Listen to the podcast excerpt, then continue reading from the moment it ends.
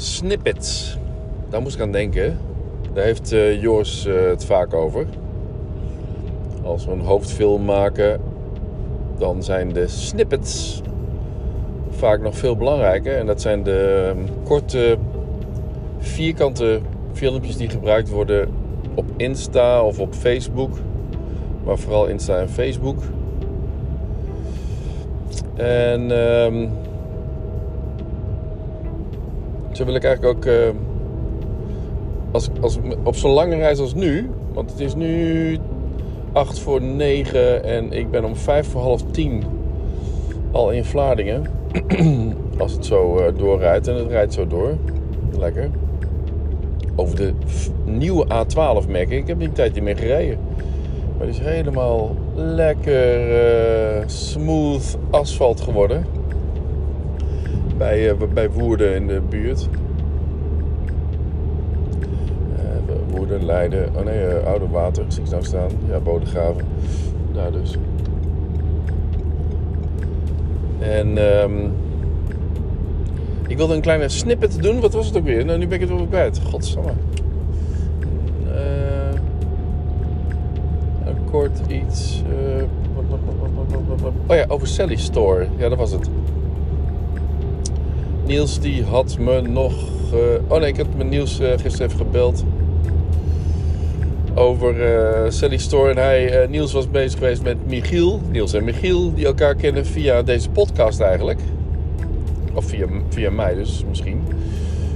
En um, die zijn bij elkaar gaan zitten. En Niels heeft Michiel naar zijn site laten kijken en wat de verbeteringen daarin kunnen zijn. En dat is nou precies wat Michiel uh, het liefst doet, of uh, heel goed kan. Ik weet niet of hij dat nog het liefst doet, want ik geloof ook dat hij het liefst fotografie nou doet. Maar um, wat hij goed kan en in het verleden veel heeft gedaan bij Joost, was reviews maken van sites en verbeteringen dus doorgeven in sites. En onder andere nu dus voor uh, Sally Store. En daarbij was zeg maar, mijn aandeel aan Sally Store, en dat is dan Sally Blog, een belangrijk onderdeel. Ja, dat weet ik ook. Content en contentvernieuwing is voor Google erg belangrijk. En die contentvernieuwing die zit meestal in de blogs. Dus in het maken van nieuwe, nieuwe artikelen. En dat uh, als als daar nog ruimte voor komt op de site sallystore.nl, dan um, even opletten. Want hier gaan we allemaal een stukje zachter rijden met een vrachtwagen achter me. A12. God, wat is die kaal, ja? Dat is wel, wel inwisselbaar geworden ook. Die landschappen. Worden helemaal klaargemaakt voor de windturbines. En... Uh, zonnepanelen. Een nieuwe vorm van energie. Het is Leiden toch? Bodegraven, ah. En al die huizen ook bij Leiden. Maar daar moet ik ook nog uh, naartoe, naar Leiden. Anyway, als een vrachtwagen mij gaat inhalen, dan weet ik uh, even opletten. Dan wil ik dan toch wel graag even voor nog. Laat maar zitten, dat gaat te hard. Um, Dus um, nu ga ik, wat ik met Niels heb afgesproken, Sally, Sally Blog, dat wilde ik langzaam gaan laten um, evolueren naar een um, soort mijn momentenachtig uh, ding, waarin ik dus in dit geval beeldmakers vraag om, uh, om verhalen. En um, nou ja, hoe, hoe, krijg je dat het makkelijkst? Niet door ze te vragen naar hun moment of zo, voor, voor hun belangrijkste fotomoment. Maar gewoon om vragen te stellen. En ik, heb vijf, ik zou nog vijf vragen stellen. En uh, die kan Niels dan meenemen naar zijn contacten. Dat zijn al veel fotografen. Hij komt natuurlijk veel meer fo fotografen tegen dan ik. Want als ik een klus doe, dan kom ik geen andere vaak geen andere fotograaf tegen. Ja, laatst toevallig wel. Bij... Um, van der Velde rioolbeheer. Hoe heet hij ook weer? Maarten. Ja, Maarten heet hij. Maar ja, goed. Die ga ik verder niet vragen. Uh, maar goed, je, Niels die komt dagelijks uh, fotografen tegen waar hij wat mee kan en wat, waar hij wat mee wil en, en waar, uh, die hij interessant vindt. En waaraan hij ook een, lijst met vragen kan geven, die vervolgens uh, in laat vullen in zijn eigen tijd en dat naar mij kan sturen. Ik, ik, ik ben dan de beheerder van Sally Blog en nou, hij kan het dan over Sally Store hebben. En Sally Blog is uh, ja, enigszins uh, gelieerd aan Sally Store, maar toch ook weer niet. En het moet een uh, ja, onafhankelijk blog worden over, over beeld maken en video en fotografie. En jij bent werkzaam in die fotografie of in die videografie. Kun je er iets over vertellen door middel van deze vijf vragen te beantwoorden? Nou, dus die vijf vragen die moet ik dan nog even bedenken. Moeten niet van die moeilijke vragen zijn. Ik moet ze zelf kunnen beantwoorden. Dus ik dacht uh, vanochtend, ik ga uh, ook de vragen die ik stel, ga ik aan mezelf stellen en aan mezelf beantwoorden. En ook uh, als zodanig op papier of, of ehm, ergens online zetten. Misschien als eerste, als eerste stuk. En dat, dat, dat, dat degene die we dan vragen, die kan eigenlijk zijn eigen. Die, die heeft dan een beetje een beeld van: oh ja, dit, dit, zijn de, dit zou de antwoorden kunnen zijn. Hij geeft zo een antwoord op dit. En, en ik kan op deze vraag uh, eigenlijk iets vergelijkbaars invullen, maar dan met mijn ervaring of iets dergelijks. Nou ja. Dus ik laat eerst mijn verhaal dan met, met mijn vijf antwoorden op die vijf vragen uh, op Sally Store zetten. Ik haal alle content eraf die er nu op staat. We gaan fris uh, beginnen. En dan moet het gaan lopen. Dan wordt, mijn, dan wordt Sally Store een mijn moment voor beeldma beeldmakers. Of Sally Blog. En dat wordt gelieerd aan Sally Store. Waardoor uh, goede vriend Niels daar ook heel veel aan heeft. Uh, meer traffic krijgt naar zijn uh, Sally Store. En, en dus uh, kleding en uh, armbanden en, en wat hij allemaal wil gaan verkopen, uh, meer aandacht krijgt en meer kan verkopen. Dat is toch zo'n retail dingetje. En win-win, win-win, vingerspitsen, dat wordt het dan. En ik vind het leuk om. kijk, en als het, als het gaat lopen, dat is voor mij nou heel erg leuk. Als dat ook weer gesponsord wordt. En dat kan op verschillende manieren. Maar ik weet dat het niet echt uh, rendabel is om dat via, abonnees te laten doen of zo. En ik snap het ook wel via particulieren. Want het, ja, dat levert gewoon aan de ene kant, aan mijn kant, te weinig op. En het kost aan de andere kant voor de lezer of gebruiker kost het gewoon te veel geld. Ik merk dat nu bij de nieuwsbrief. Dat, uh, die heb ik nou een paar keer voorbij laten gaan. Of tenminste, als ik hem, als ik hem weekly wil noemen, dan moet ik hem ook weekly invullen. En uh, weer, een, weer een les, uh, dat, dat moet je dus eigenlijk niet doen. Je moet, je moet geen termijn af gaan spreken. Of je moet, tenminste, ik moet niet uh, zeggen dat ik elke zondag of elke dit. Want gaat, dan wordt het een, een molensteen. Dan, moet ik elk, dan begint de zaterdagavond al van: oh ja, shit, wat heb ik nou voor onderwerp morgen? Terwijl je bijvoorbeeld helemaal geen onderwerp hebt. En dan moet je gaan verzinnen. En dat is ook wat Michiel zegt. Ja, als je nieuws moet gaan verzinnen, dat, dat, dat zie je dan ook in je, in je nieuwsbrief. Dan heb je jezelf gedwongen om iets uh, maar op papier te zetten om, om je gebruiker of lezer te voeden met een wekelijkse, wekelijkse nieuwsbrief. Terwijl je daar zelf eigenlijk gewoon achter staat. Of, of, of uh, terwijl het eigenlijk gewoon te veel moeite heeft gekost. Het moet wel leuk blijven, want het levert allemaal niks op. Hè? Het kost me ook niks. Een revue uh, via Twitter. Het is allemaal gratis.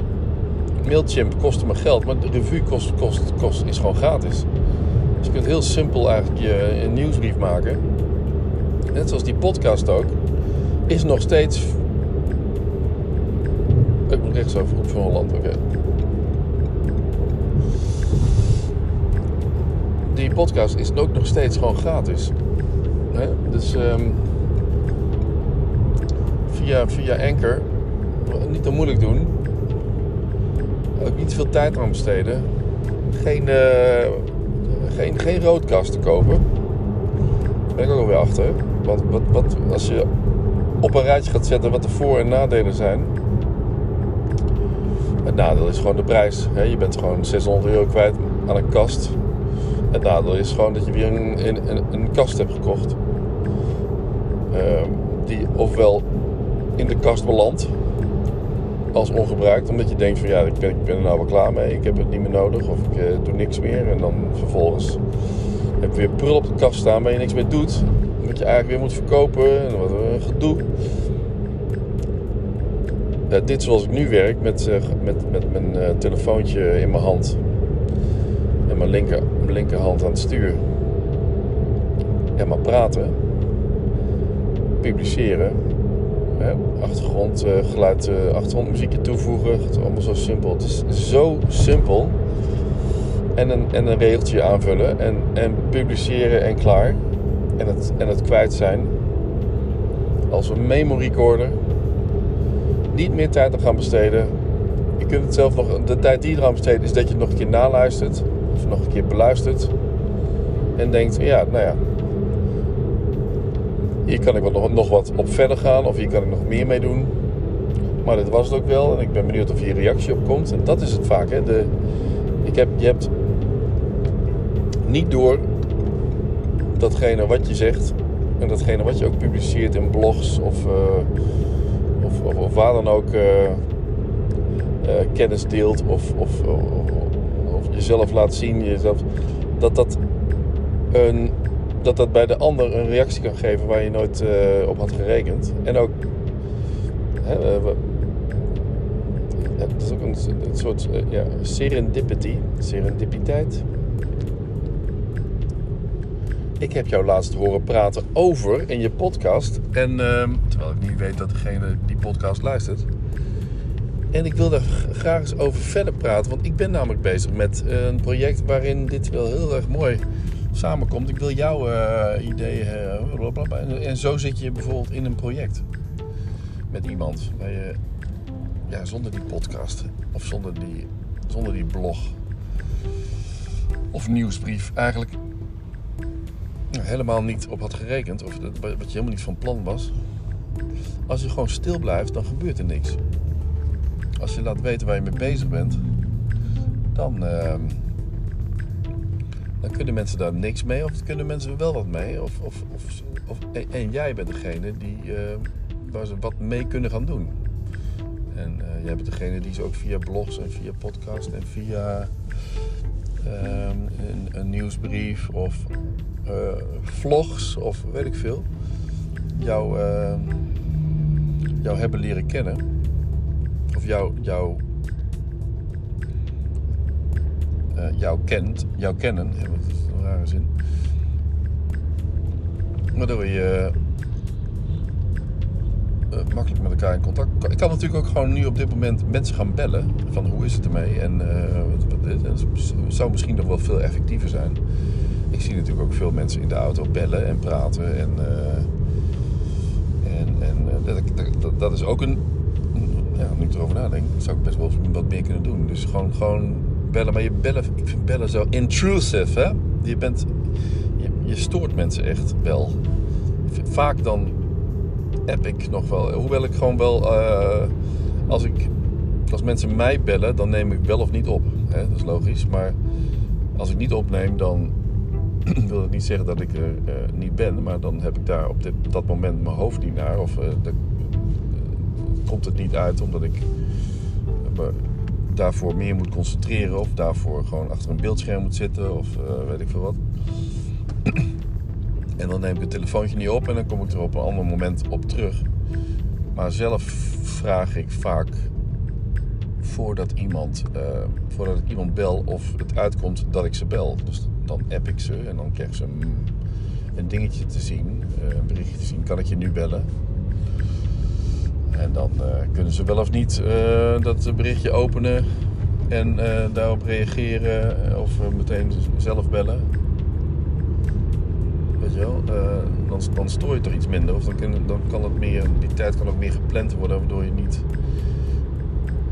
Er zijn, er zijn dagen dat ik telefoontjes zit te beantwoorden. En dan aan het eind denk ik van ja, ik heb heel veel telefoontjes gehad. Maar dat heeft me ook heel erg veel tijd gekost.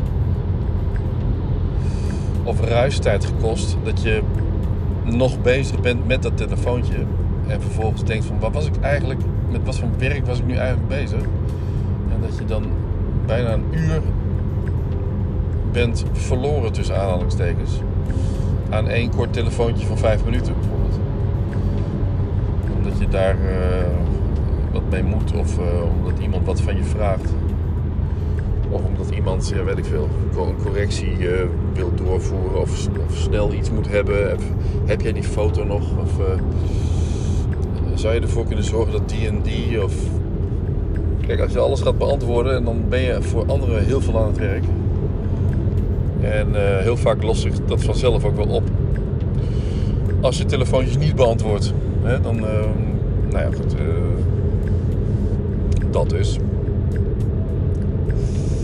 De tijd. Het is eh 8 over 9. Ik ben er om 9 uur 26, dus eh, veel te vroeg. Dus ik kan nu de buurt bij Vlaardingen een mooi plekje zoeken om rustig in de auto eh, in mijn boekje met mijn fijne met mijn fijne pennetje. Ik zal eens even kijken wat voor een pennetje dat is. Het is een fijn pennetje. Als je een pennetje moet hebben, een kleine tip. Koop dan dit pennetje.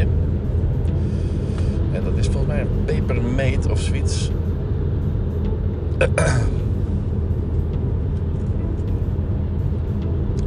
Rotterdam aanhouden. Het is een eh, sorry, eh, flex grip van Papermate. Ja, inderdaad, Papermate.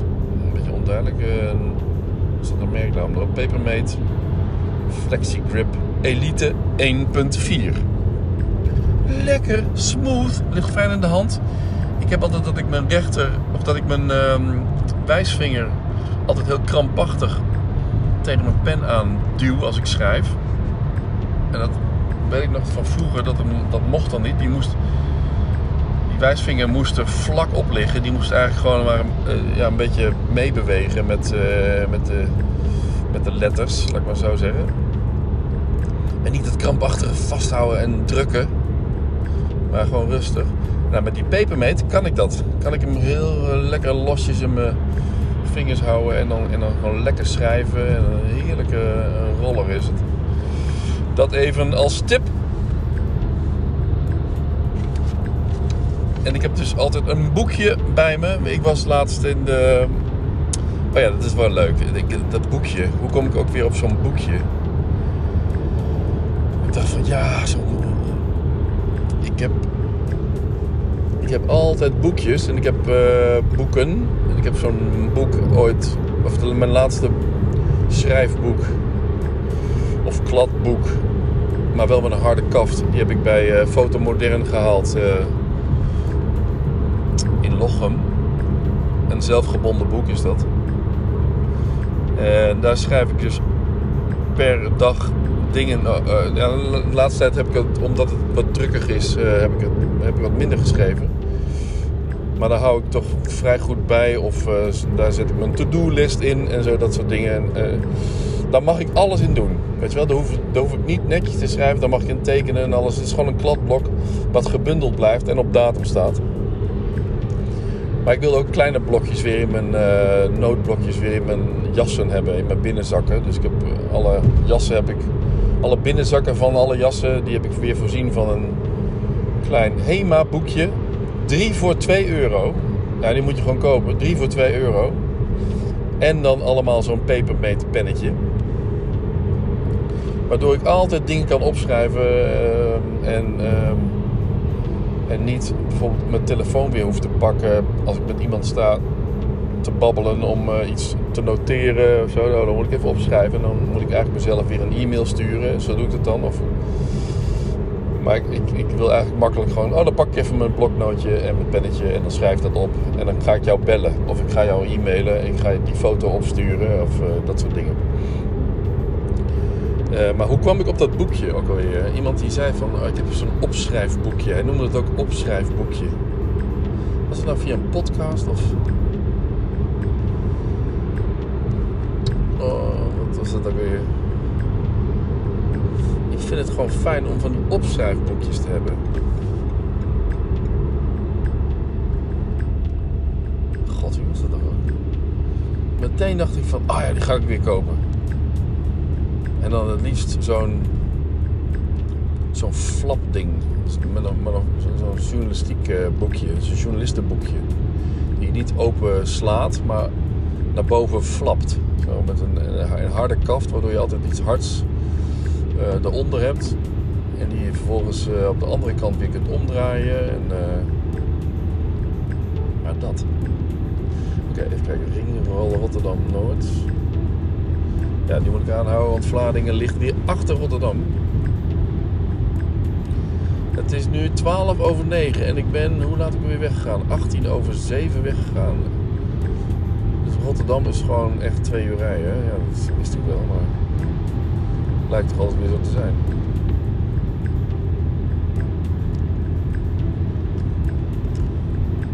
Nu merkte ik ook dat ik datgene wat ik in mijn kleine boekje had geschreven, wat ik wel belangrijk vond toch, dat ik dat ook nog weer in mijn andere boekje ga schrijven voor het, voor het gehele overzicht.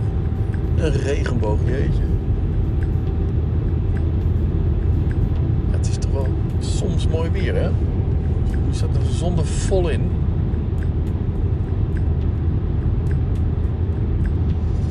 En ik heb ook wel zin in koffie. Dus misschien dan moet ik even naar een tankstation.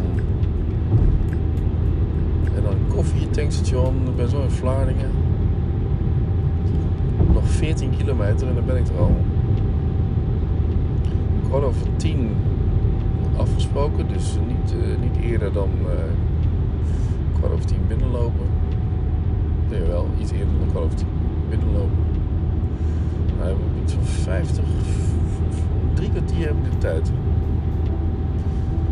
Te gaan zitten en in mijn opschrijfboekje mijn vragen te noteren die ik dan opgeschreven heb en daardoor in mijn hoofd heb zitten. Dat, dat boekje merk ik ook, dat bekijk ik dan nooit meer.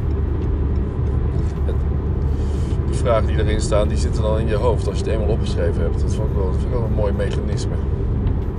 Maar dat je hebt, toch voor de zekerheid heb je een, een, een backup in je boekje als je even niet weet wat voor vraag je nog stellen en die wel nodig, een vraag die wel nodig zijn voor, uh, voor je verhaal. Ook wel mooi hoe dat, hoe dat verandert hè, als je ouder wordt en uh, hoe je een interview ingaat. Ik weet nog dat ik vroeger echt heel goed ging voorbereiden. Of heel goed uitgebreid vragen op papier zetten. Maar dat praat je wel over 30 jaar geleden. 25 jaar, hoe lang? 30 jaar geleden denk ik ja. En uh, ja, dan ben je gewoon een rookie, hè? dan ben je een jonkie. En dan, dan ook, ook licht onzeker. En nu weet je altijd wel, omdat je zoveel verhalen... Ik heb zoveel verhalen natuurlijk geschreven en gemaakt. Ik kan dat is gewoon ervaring. Ik kan op mijn ervaring gewoon uh, ergens naartoe zonder dat ik weet wie. Oh, zo'n aalscholver bovenop een lantaarnpaal. Die met die, met die vleugels staat te wapperen omdat hij net in het water is geweest. En dan zit het droog in de zon, want het is nou zonnig. Allemaal aalscholvers hier boven. Geweldig.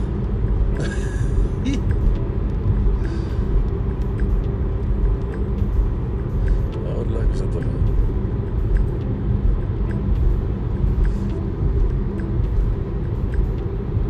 Ik ben er bijna. Hoek van Holland. 10 kilometer nog. Ik wil een uh, tankstation hebben. Maar wat zei ik nou net? Wat was het nou?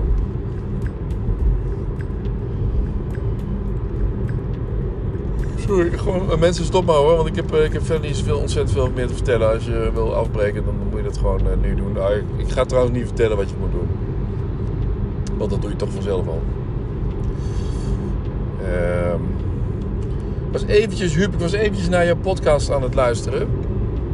Omdat ik een melding krijg altijd, als jij er een hebt gemaakt. En eh, wat me opviel, maar misschien was dat, is het de bedoeling, maar ik snap het niet zo goed. Ehm, ik heb zelf eh, met mijn podcast dat ik, dat ik hem sowieso al harder moet zetten.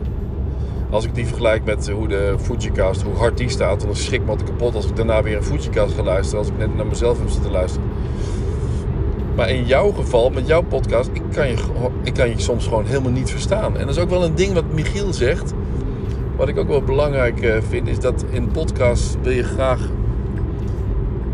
Of ik, en net zoals en Michiel ook, wil graag uh, degene horen praten over een onderwerp. En, en uh, tussen, de, tussen de muziek door. Nee, je wil eigenlijk gewoon geen muziek tussen het praten door. Net zoals je bij de radio, wat hij zegt, geen gepraat door, ehm, door de muziek wil hebben. Heb ik dat met de podcast eigenlijk hetzelfde als wat Michiel ook zei. En dan, um, maar dat is gewoon, dat is jouw manier van, van content maken ook. Hè. Veel, veel geluiden en veel uh, achtergrond en, en dingen. En ehm, het mooie is dat je dat, als je dat, als mij, mij dat gaat vervelen, dan, ga ik, dan kan ik doorspoelen. Maar dan ga ik op zoek naar jouw stem en wat je wil zeggen. En dan, um, dan hoor ik heel erg in de verte, dus die geluiden die zijn zo hard. En in de verte hoor ik jou uh, dan iets zeggen. En ik, ik moet dan heel goed gaan luisteren om heel hard opdraaien. Maar ja, als ik dat geluid weer hard ga opdraaien, dan ga ik ook het bijgeluid, of het geluid wat eigenlijk overheersend is, ga ik harder zetten. En dan kan ik jou nog steeds niet goed horen. Ik weet niet of dat bewust was met uh, nummertje 7 geloof ik over content. Dat ik, dat ik gewoon niks van kon verstaan. Ik, eh, is dat nou, ik, maar het, het, werd zo dat ik dacht van ja, je hebt geen zin in. Dus nu zet ik hem uit. Maar uh, laat je er niet door beïnvloeden. Maar ik, ik, ik, wilde, ik toch even aangeven. Dat, uh, dat, ik dat, dat ik dat lastig vind om naar, naar te luisteren. Als opbouwende kritiek. Je hoeft er niets mee te doen. Maar dat je het even weet. Want ik vind het wel leuk om, om uh, inderdaad in podcast te luisteren naar mensen die praten. En er hoeven niet per se uh, allemaal geluiden te horen, maar dat, is jouw kunstvorm ook, of jouw, uh, jouw, jouw ding. Dus,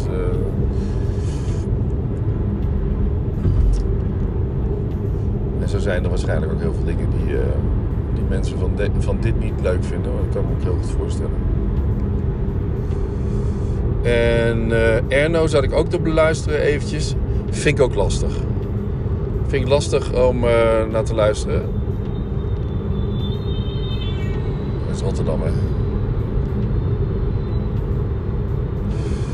Kijken, Ring Rotterdam zit nou. Um,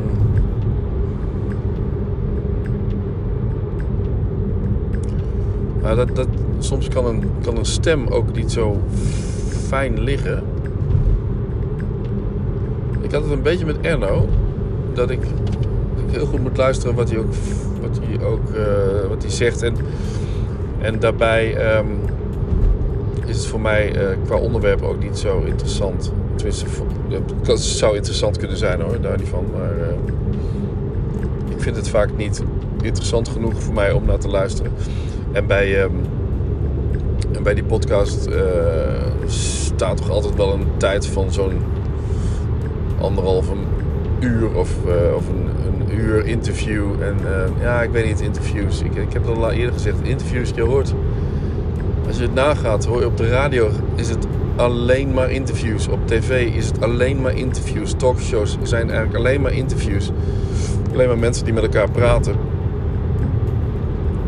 En is het toch, uh, vind ik, weinig. Uh, het hoeven geen columns te zijn, liever niet.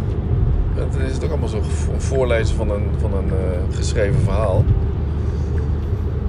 Maar, maar overdenkingen of zo, ja. Weet iemand, weet, ik heb het wel eens gevraagd, weet iemand nog, behalve bij, bij uh, Huub, want Huub doet, dat, Huub doet dat ook was eigenlijk de enige die ik ken, of waarvan ik podcast weet, die gewoon zelf, zelf iets maakt en inspreekt. En ik zou heel graag willen dat Huub wat, wat meer uh, um, gesproken content heeft. Content, een fietswoord natuurlijk. Maar iets meer iets, iets uh, en waarin ik ook niet zoveel geluiden hoor. Dus dat zou ik zelf graag willen. En, um, en, en, het geluid ook gewoon. Uh, dat het geluid gewoon kwalitatief iets beter is. Of iets. Uh, hè, iets meer een microfoongeluid. waardoor ik hem goed kan horen, goed kan verstaan. En. Um, wanneer de, waar, waarin er gewoon heel veel stiltes kunnen vallen. Hè? Dat je even moet denken en zo. Dat is allemaal. Eh, dat vind ik soms ook dat, gehype, dat geheigerige. Of eigenlijk dat je geen geheig meer hoort. Ook moet ik zeggen: Godverdomme, ga ik weer verkeerd. Maar ik ben hartstikke op tijd. Dus. Vlaanderen Westeraf. Ik ben er al gewoon. 3,5 kilometer. Vlaanderen Westeraf en dan weer terug. Oké. Dat is wel zo, hè, dat je navigatie even vergeet. Als, ook als die navigatie niet op audio staat. Wat irritant is. Um, dus. Uh, oh ja, stiltes. Ik vind stiltes helemaal niet erg als ik naar iets zit te luisteren. Ik heb soms mijn, uh, wat ik al zei, de AirPods. Soms gewoon uren in. Uh, dan hoor ik helemaal. Dan, dan, dan hoor ik alleen, alleen maar stiltes. Dus in, wat mij betreft kunnen in, in podcast of in, in monologen kunnen gewoon stiltes vallen waarin je gewoon nadenkt over je volgende. Dat je het niet stopzet en dat, je, dat niet allemaal heel snel aansluit.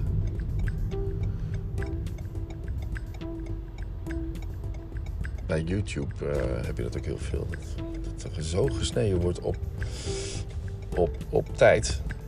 Dat je denkt, maar dat je gewoon daar, zo gehaast van voelt doorvoelt. Dat je uh, dat degene gewoon helemaal geen adem meer haalt. En er zit een ritme in een uh, linksaf, linksaf, meteen linksaf. Als je iets vertelt, dan zit er een ritme in. Dan zit er ook een pauze in. En dan zit er een ademteug in.